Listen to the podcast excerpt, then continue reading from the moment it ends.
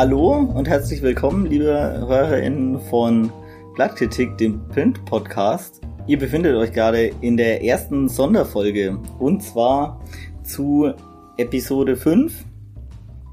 Da ging es um die Zeitschrift Business Punk und wir haben uns unter anderem ähm, damit befasst, beziehungsweise die Business Punk hat sich damit befasst, äh, wie eigentlich grünes Wirtschaften in der Zukunft aussehen kann. Wir hatten im Podcast einiges an Kritikpunkten. Äh, unter anderem sind wir auf das Thema Bioökonomie zu sprechen gekommen und äh, wo da Grenzen liegen, aber vielleicht auch Chancen. Und dem Thema wollen wir uns heute nähern und zwar mit Philipp Koch. Äh, Philipp, moin. Hi Tobi, freut mich hier zu sein. ja, und mich erst. Ähm, ich habe es ja schon groß angekündigt äh, und ich habe dich schon so ein bisschen vorgestellt. Nicht ganz richtig, äh, wie du mir schon äh, gesagt hast. Deswegen äh, stell dich doch noch mal kurz selber vor. Äh, ich bin Philipp Koch. Ich arbeite in, an der Uni Jena in einem äh, Drittmittelprojekt, das äh, sich ähm, Mentalitäten im Wandel Flumen äh, nennt. Mentalitäten im Fluss, meine ich. Und äh, genau, Tobi hat ja, du hast ja letzte äh, Folge gesagt, dass diese Gruppe so ein bisschen der Nachfolger von dem Postwachstumskolleg ist. Das muss ich berichtigen an der Stelle, weil äh, also wir sind bis jetzt noch zumindest lediglich im selben Gebäude wie damals das Postwachstumskolleg ähm, war. Wir sind aber eine eigenständige Forschungsgruppe, wobei natürlich in dem Feld, in dem wir ähm, arbeiten, also wir erforschen eben sozialökologische Mentalitäten der, der Leute eben immer mit Blick auf, ähm, was bedeutet die Mentalität von Leuten für die sozialökologische Transformation, die wir irgendwie als ähm, sinnvoll und nötig erachten, sozusagen. Ähm, und es ist natürlich klar, dass bei dem Thema auch äh, wir viele Berührungspunkte mit der Arbeit des Postwachstumskollegs haben und natürlich Leute, die bei mir im Projekt auch arbeiten, da auch entweder Fellows waren oder ähm, Teil des Kollegs selber. Also insofern ist es eigentlich fast richtig so, aber ich möchte mich jetzt nicht als die Nachfolgegruppe sozusagen irgendwie stilisieren. Äh, ja, viele unserer HörerInnen kennen vielleicht äh, das, weder das Postwachstumskolleg äh, noch Mentalitäten im Fluss. Mm, aber dafür bist du ja hier und ich würde dich direkt mal fragen, also ihr habt ja, also du hast gerade schon von sozial-ökologischer Transformation gesprochen, von ähm, Mentalitäten im Fluss und vor allem auch über Postwachstum. Kannst du mal die be drei Begriffe vielleicht nochmal äh, näher erläutern? Ja, also vielleicht sozial-ökologische Mentalitäten.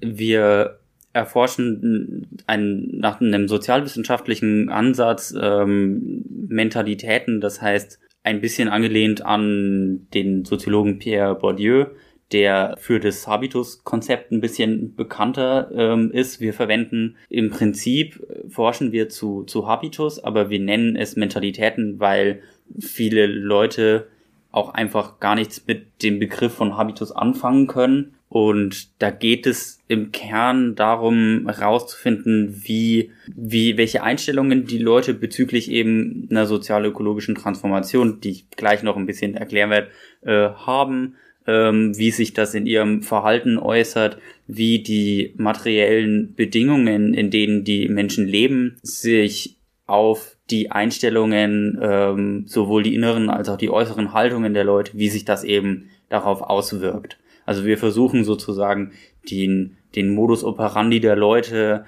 mit Blick auf deren äh, Situiertheit in der Gesellschaft, sowohl materiell als auch sozial, zu fassen und was das dann eben bedeutet für diese Transformation. Transform also sozial-ökologische Transformation ist ja ein Begriff, den man vielleicht schon mal gehört hat.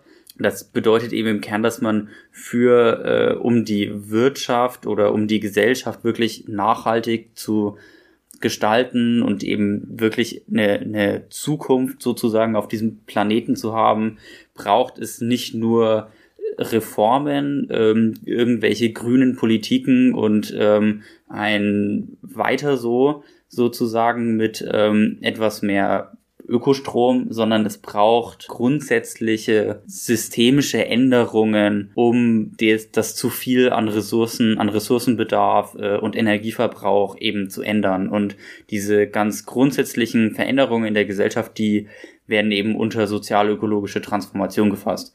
Und Da sind wir dann auch schon bei dem Schlagwort Postwachstum, was wahrscheinlich der populärste Begriff jetzt von den drei ist. Postwachstum sagt eben, dass man sich von dem von dem Gedanken verabschieden muss, dass eine Wirtschaft immer wachsen muss, um weiter existieren zu können. Das muss sie möglicherweise im Kapitalismus, wobei das auch umstritten ist, aber der Gedanke des Postwachstums ist eben, dass man sich davon abwenden muss, weil wir eben schon heute ja zumindest in westlichen Industrienationen weit über dem auch über den rohstofflichen Grenzen, die eben der Planet hergibt, irgendwie leben. Wir leben da sozusagen nicht nur zeitlich gesehen auf Pump, sondern eben auch auf Kosten von ähm, Ländern des globalen Südens, aus denen die ganzen Rohstoffe für unseren Lebensstil sozusagen kommen, wo Leute aus ihren ähm, aus ihren Wohngebieten verdrängt werden, ähm, krasse Naturzerstörung betrieben wird, um eben dieses System, also diese Ausbeutung im Prinzip am Laufen zu halten. Erstmal vielen Dank für deine Ausführungen. Jetzt wissen wir also, was Postwachstum ist, so äh, in groben Zügen auf jeden Fall. Äh, und wie ihr diese sozial-ökologischen Mentalitäten bezüglich einer sozial-ökologischen Transformation fassen wollt. Das klingt ja nach einem sehr komplexen Konzept erstmal. Kannst du vielleicht mal einem Beispiel deutlich machen, ähm, wen ihr da befragt äh, oder in, in welchem Feld ihr da ihr da forscht. Also wenn wenn ihr von äh, Mentalitäten sprecht, also gäbe es da irgendwie schon mal so Kategorisierungen, äh, die ihr herausgefunden habt oder? Es gibt ähm, sowohl einen eher Mikroansatz als auch einen Makroansatz sozusagen, also qualitativ und quantitativ. Wir ähm, machen dieses Jahr eine repräsentative Befragung, eben über Telefoninterviews mit ähm, willkürlich ausgewählten Menschen, die in Deutschland wohnen, mhm. als auch qualitative Einzelinterviews mit Leuten, die zum Beispiel in Bioenergiedörfern leben oder die sich gegen Windkrafträder engagieren oder die Hackschnitzelheizungen besitzen oder die in Finnland im Forstwirtschaftssektor aktiv sind. Also das ist sehr weit gefächert eigentlich, wen wir da fragen, weil zu diesen Themen viele Leute generell Berührungspunkte haben. Das heißt, die Schwierigkeit ist eher dann so die Gruppe von Leuten, die man zumindest für die Einzelinterviews rankriegt, einzugrenzen. Ihr habt ja schon einen ziemlich normativen Ansatz, oder? Also ihr geht davon aus, dass äh, der Klimawandel sich verschärfen wird, wenn alles so weitergeht, wie es ist? Absolut. Also ich glaube, dass zumindest seriöse Wissenschaft sich heutzutage nicht mehr vor dieser Wahrheit verschließen kann, ähm, zu sagen, dass der Klimawandel durchaus real ist und ähm, in den nächsten Jahren auf jeden Fall schlimmer wird und wie wir jetzt im Zuge der Bundestagswahl und eben zu verschiedenen Programmen, über die wir vielleicht später dann noch sprechen, auch sehen können, dass eben die globalen Klimaziele oder auch die Klimaziele für Deutschland immer noch nicht weit greifen, äh, immer noch nicht weit genug greifen, um wirklich sinnvoll was dagegen zu tun. Aber ja, natürlich, in dem Sinne ist es, das ist eine Frage, ob man jetzt äh, die Akzeptanz von Klimawandel als normativ bezeichnen möchte, sozusagen. Ich würde ich würd eher sagen, das ist ähm, eine sinnvolle Rangehensweise an die Realität, sich damit auseinanderzusetzen, dass der Klimawandel Wirklichkeit ist und ähm, sich zu wünschen, dass der äh, nicht in der Stärke äh, eintritt, in der das jetzt prognostiziert wird von verschiedenen Stellen, finde ich sinnvoll. Du bist gerade schon kurz auf äh, grüne Politiken eingegangen. Was hältst du denn eigentlich von ökologischen Socken? Da geht's ja jetzt um die, um äh, das Unternehmen von äh, dem einen von Joko und Klaas, wie, ähm, von Joko Winterscheid. Von Joko äh, Winterscheid. Und dem CEO von About You. Und dem CEO von About You, ja.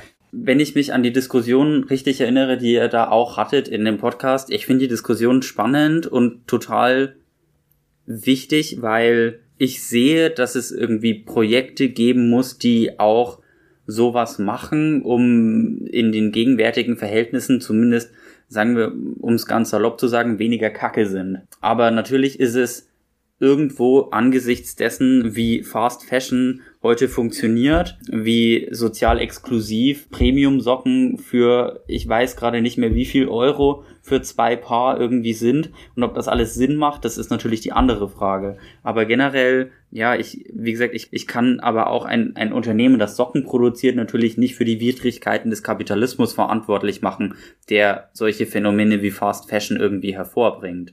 Das heißt, ich bin da selber nicht so ganz, nicht so ganz im Reinen mit mir, was ich von solchen Sachen halten äh, möchte, weil ich kann, man kann das leicht kritisieren, aber die Frage ist eben, macht's das wirklich schlimmer oder macht's das jetzt weniger schlimm? Das war ja auch die Frage, die wir uns gestellt haben im Podcast. Also ist es jetzt irgendwie doch irgendwie sinnvoll oder ist es ein Tropfen auf dem heißen Stein? Global gesehen ist natürlich diese Sockenfabrik ein Tropfen auf dem heißen Stein. Aber wenn niemand was macht, macht halt auch keiner was. Die Frage ist, können Unternehmen in den gegebenen Verhältnissen eigentlich alle nachhaltig produzieren?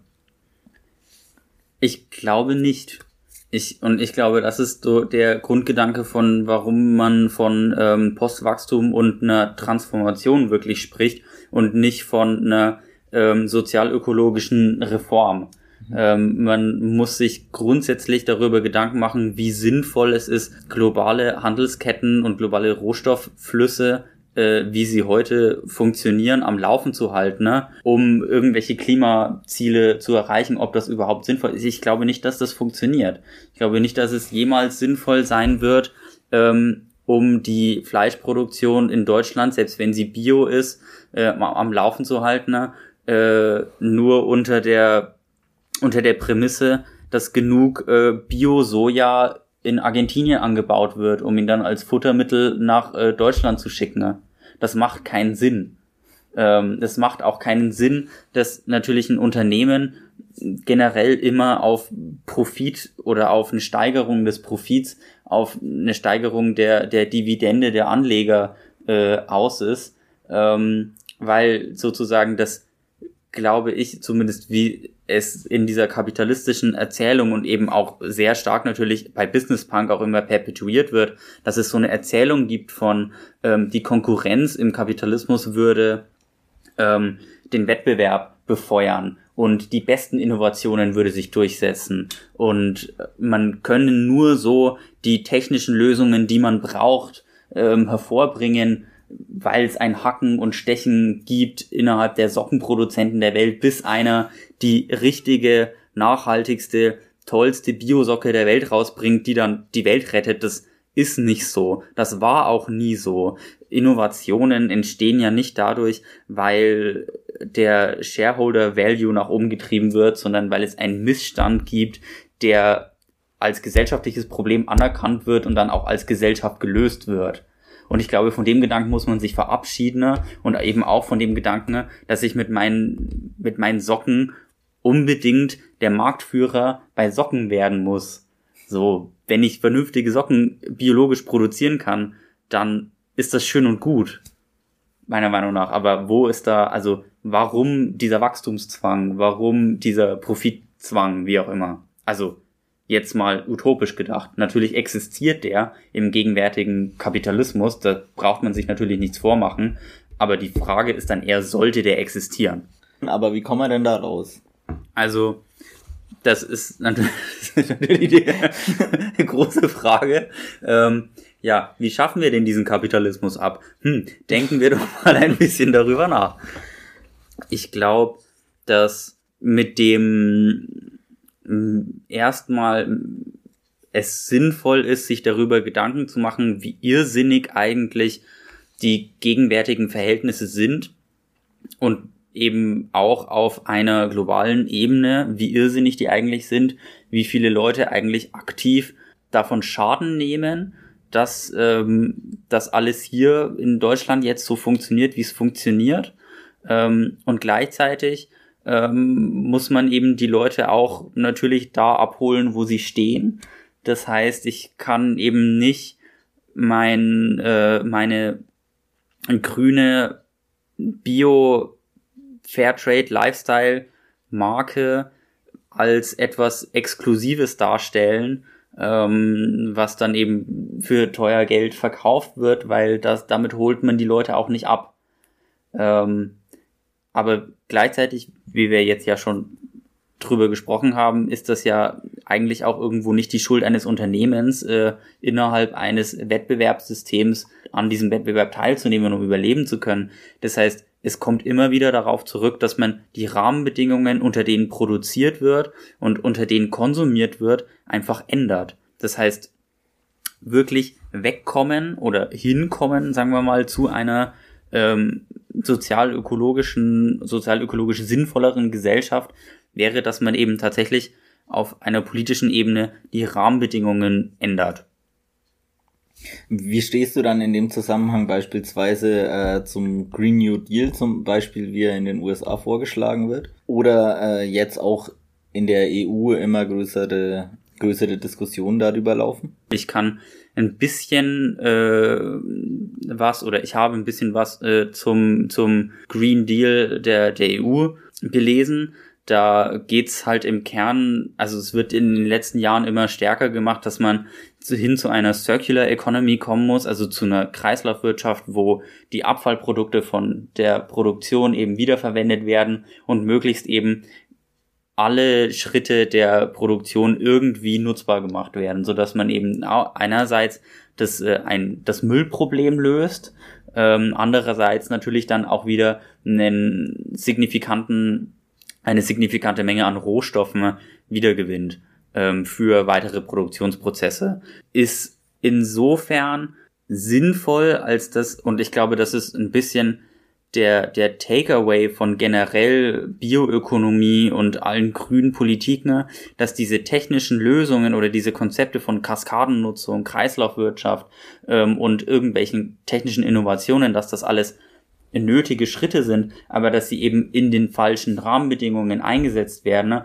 und eben auch zu den falschen, zu den, also zu, zu den falschen Zielen sozusagen irgendwie führen sollen. Weil diese Kreislaufwirtschaft, die im Green New Deal von der EU gefördert wird, äh, Green Deal, warum sage ich immer Green New Deal, geht eben in die Richtung, dass über die Circular Economy das Wachstum weiterhin gefördert werden soll. Man erkennt in diesem Deal an, dass die rohstofflichen, also dass die Grenzen des Wachstums ähm, die rohstofflichen Gegebenheiten sind, die man hat. Das macht ja irgendwo Sinn. Ja. Ich kann ja nicht, ähm, ich kann ja nicht irgendwas aus äh, nichts produzieren. Ich brauche ein immer mehr an Rohstoffen. Gleichzeitig sagen sie aber, dass man die Produktion weiterhin steigern müsste und dass über diese Innovationen über diese technischen Innovationen, die es heute alle noch gar nicht gibt, aber die ganz bestimmt in der nahen Zukunft alle kommen werden, ne? ähm, das Wachstum von seiner rohstofflichen Basis decoupled werden kann, wie sagt man, getrennt werden kann. Mhm.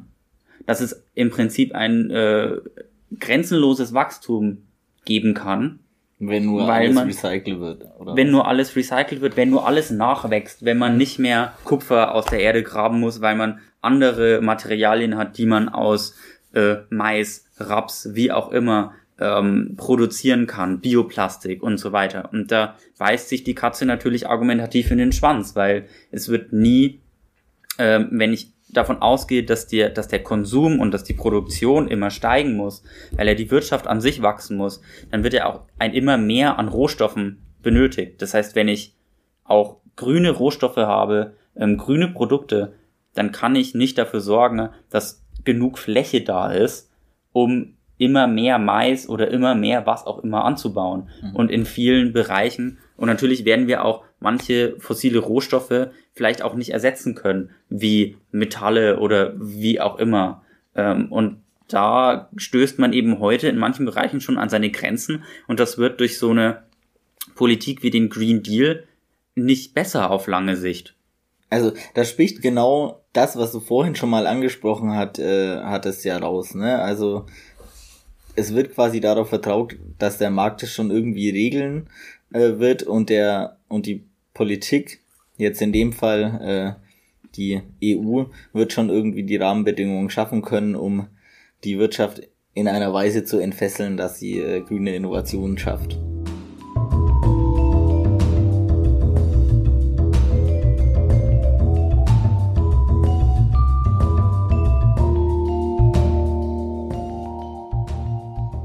Jetzt sind ja Bundestagswahlen und äh, viele fragen sich vielleicht auch, wie sieht's denn da auf der Parteiebene aus? Für was stehen da die Parteien? Sind da die Grünen, wie man erwarten würde, die absoluten Vorreiter oder?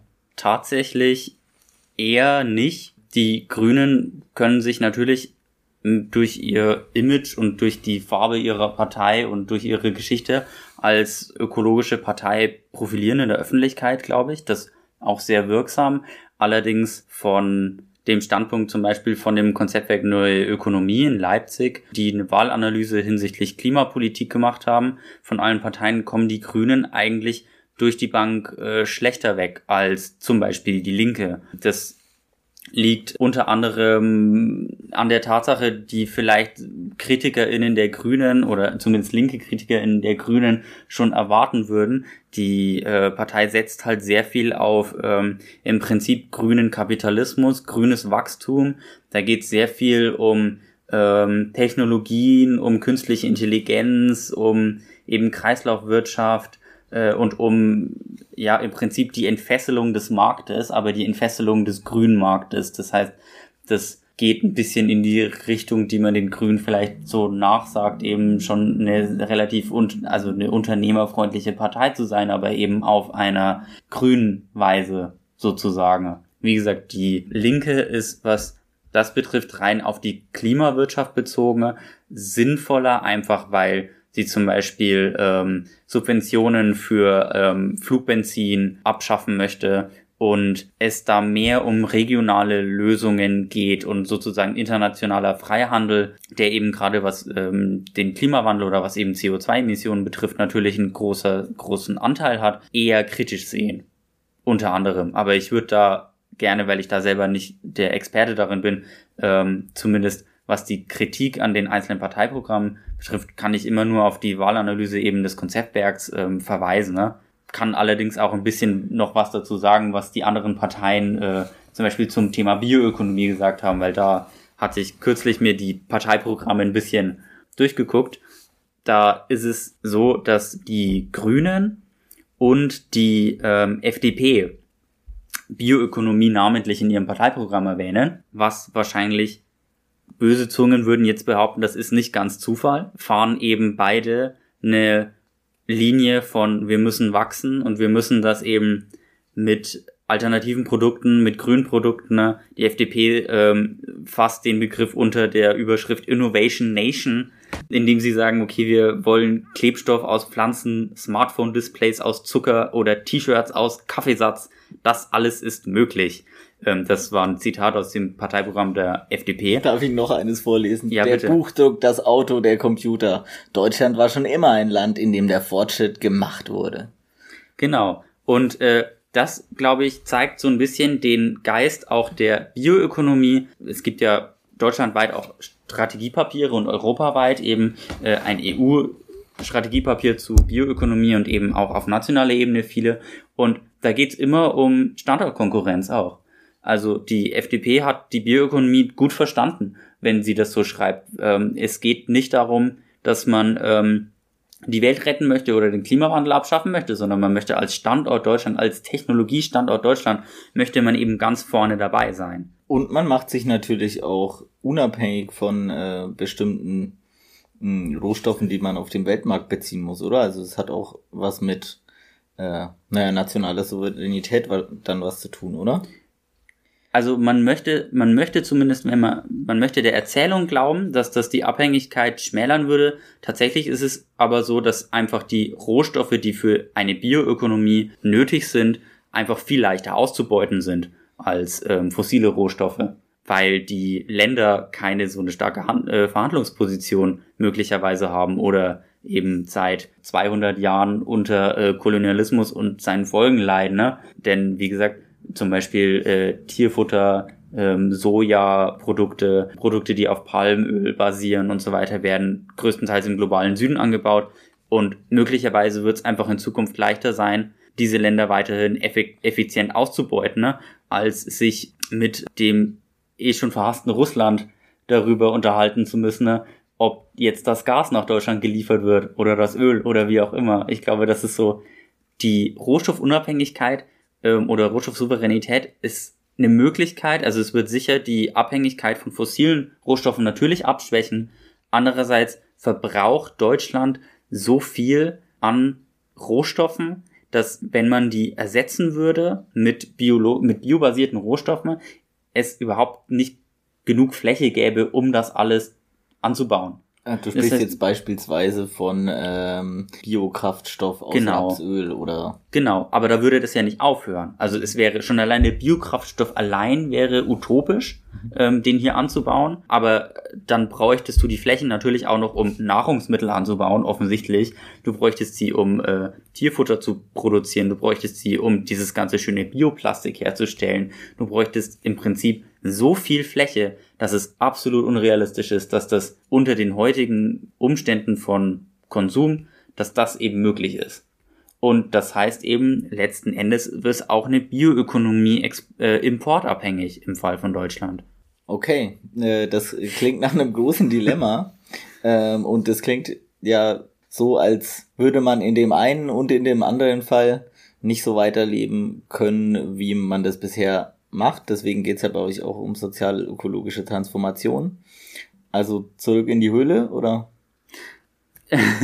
das, glaube ich, würde man den Postwachstumsmenschen gerne nachsagen. Und manchmal mehr, manchmal weniger gerechtfertigt, würde ich sagen.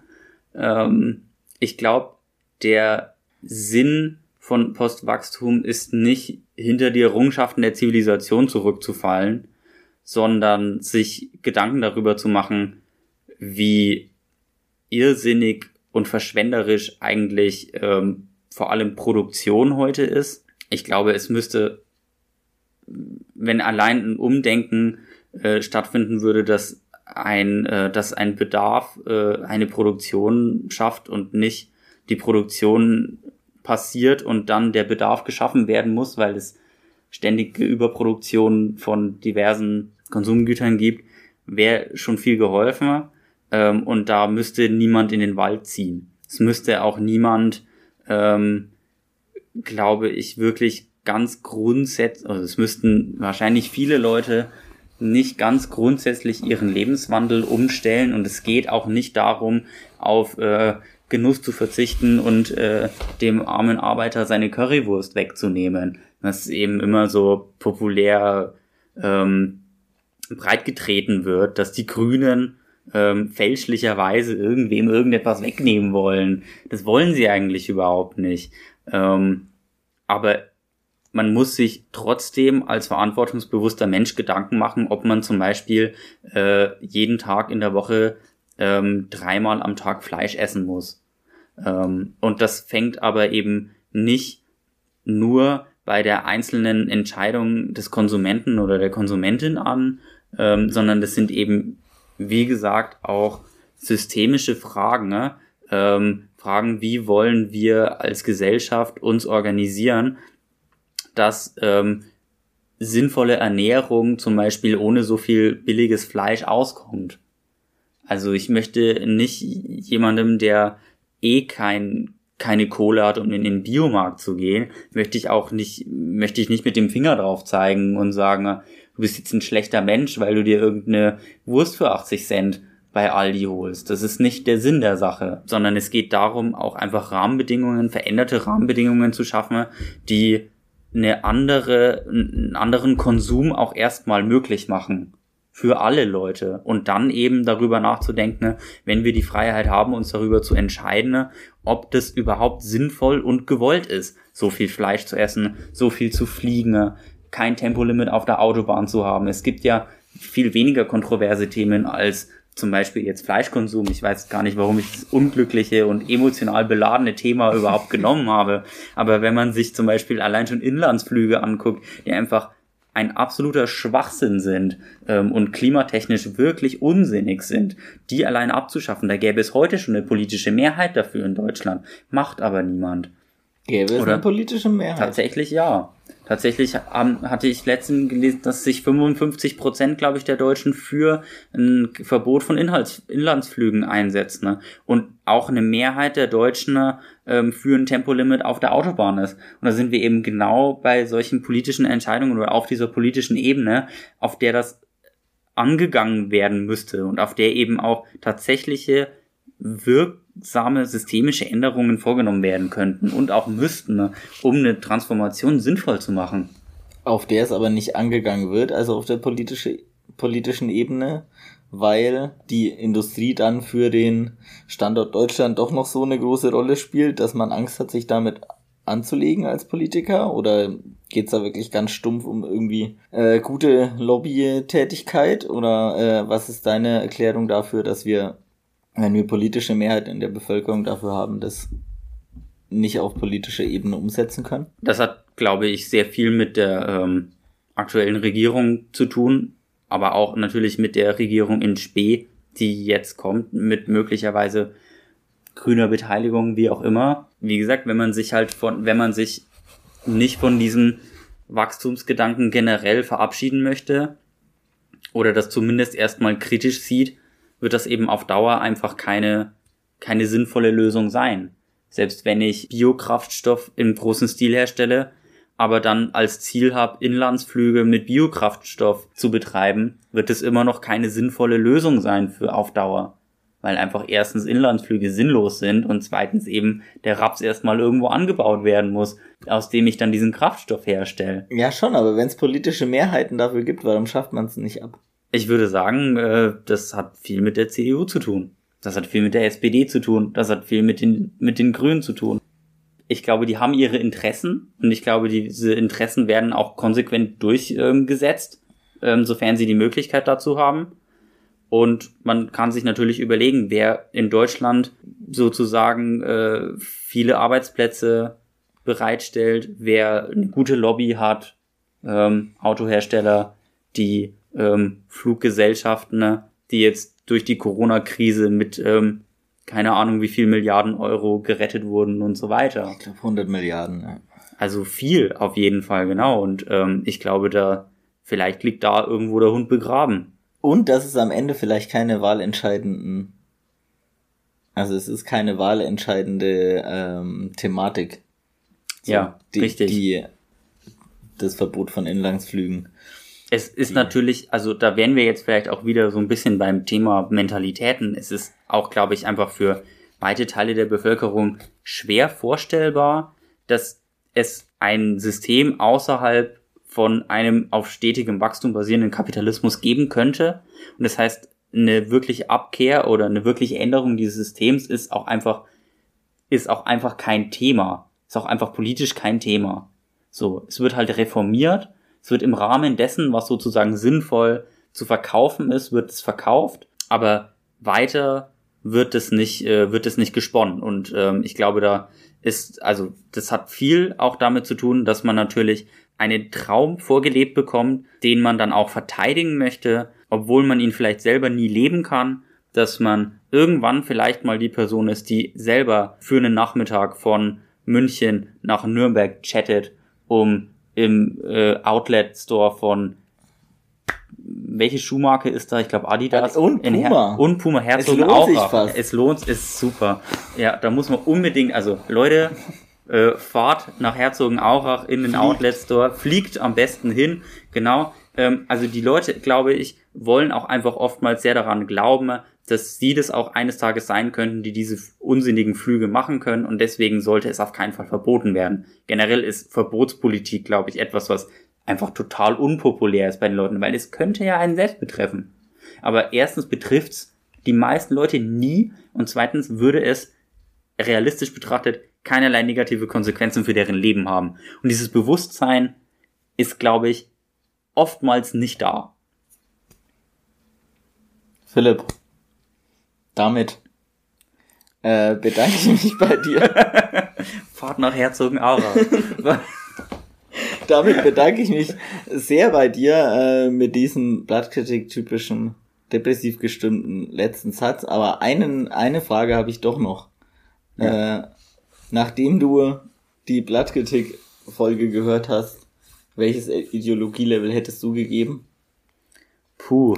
Also ich finde, äh, ich finde, ich habe mir ja alle Folgen, ich bin treuer Hörer der ersten Stunde von diesem phänomenalen Podcast ähm, und ich habe mir bei den anderen Folgen auch schon gedacht, ihr setzt das Ideologielevel immer schon relativ hoch an. ähm, so ganz generell. Also ich, ihr müsstet irgendwann noch mal eine Folge machen, wo ihr sowas Unverfängliches behandelt irgendwie, dass da ja vielleicht mal so It's everywhere. zwei Punkte irgendwie rauskommen. Genau, das gibt's aber Es irgendwie ist nicht. überall. Ich meine, ich sehe das ja voll ein und ich wäre da auch voll bei dir, aber das macht halt die Einordnung und den Vergleich voll schwierig, oder? Also irgendwie ich finde die Business Punk ideologisch auf jeden Fall mega weit, mega krass weit oben. Also ich würde der Business Punk auf jeden Fall eine 9 geben. Aber ich weiß nicht zum Beispiel, also auf jeden Fall höher als irgendwie die Leute, die die Yacht kaufen. Weil, also ich meine, es kann ja sein, ich möchte das den Leuten unterstellen, die die Yacht kaufen, dass da manche Leute einfach nur Boot fahren wollen. Und es ist ja okay. Ich glaube, es gibt mehr Leute, als du denkst, die sich ein Boot kaufen können und damit dann rumfahren können. Und es halt weniger jetzt irgendwie so 30 Meter lange Luxusjachten sind von irgendwie Jeff Bezos oder sowas. Aber beim Business Punk, das kaufen sich halt so Leute, die halt so diesen Entrepreneur-Spirit irgendwie haben ne? und die halt, selbst wenn sie sich keinen dämlichen Inlandsflug leisten können, eben absolut diesen Traum verinnerlicht haben, dass sie es irgendwann mal machen können. Die irgendwie das Leben betrachten als irgendein komisches Spiel, wo jeder Mensch so Homo economicus mäßig ähm, alle ähm, sich aller Karten, aller Fähigkeiten absolut bewusst ist und die nur richtig ausspielen muss, um im großen Spiel des Lebens zu gewinnen. Und das ist so eine schrecklich falsche und schrecklich simplifizierte Sicht auf das Leben irgendwie. Ich verstehe das aus einer Selbstschutzperspektive, dass man sich nicht völlig ohn als völlig ohnmächtig bezeichnen möchte oder sich sehen möchte und dem Kapitalismus ausgeliefert und so weiter. Aber das ist, finde ich, das krasse andere Extrem dazu. Das ist halt Affirmation mal 100, so. Mega. Und also, wie gesagt, also ich finde solche, es ist schon immer peinlich einfach irgendwie. Die Business Punk war schon immer durch die Bank peinlich. So. Peinlich im Now I said it. tut weh. Ja gut, dann nochmal. Vielen Dank, Philipp. Bitteschön. Und äh, vielen Dank auch an ähm, die ZuhörerInnen. Wie immer ähm, an dieser Stelle nochmal der Aufruf, schreibt uns gerne eine Mail mit äh, Kritik, Lob und Anregungen. Und wir sehen uns das nächste Mal. Nee, wir hören. Und wir hören uns das nächste Mal bei einer neuen Folge, einer normalen Folge, einer ganz normalen Blattkritik-Folge. Bis dahin. Ciao. Vielen Dank auch und äh, auf Wiedersehen.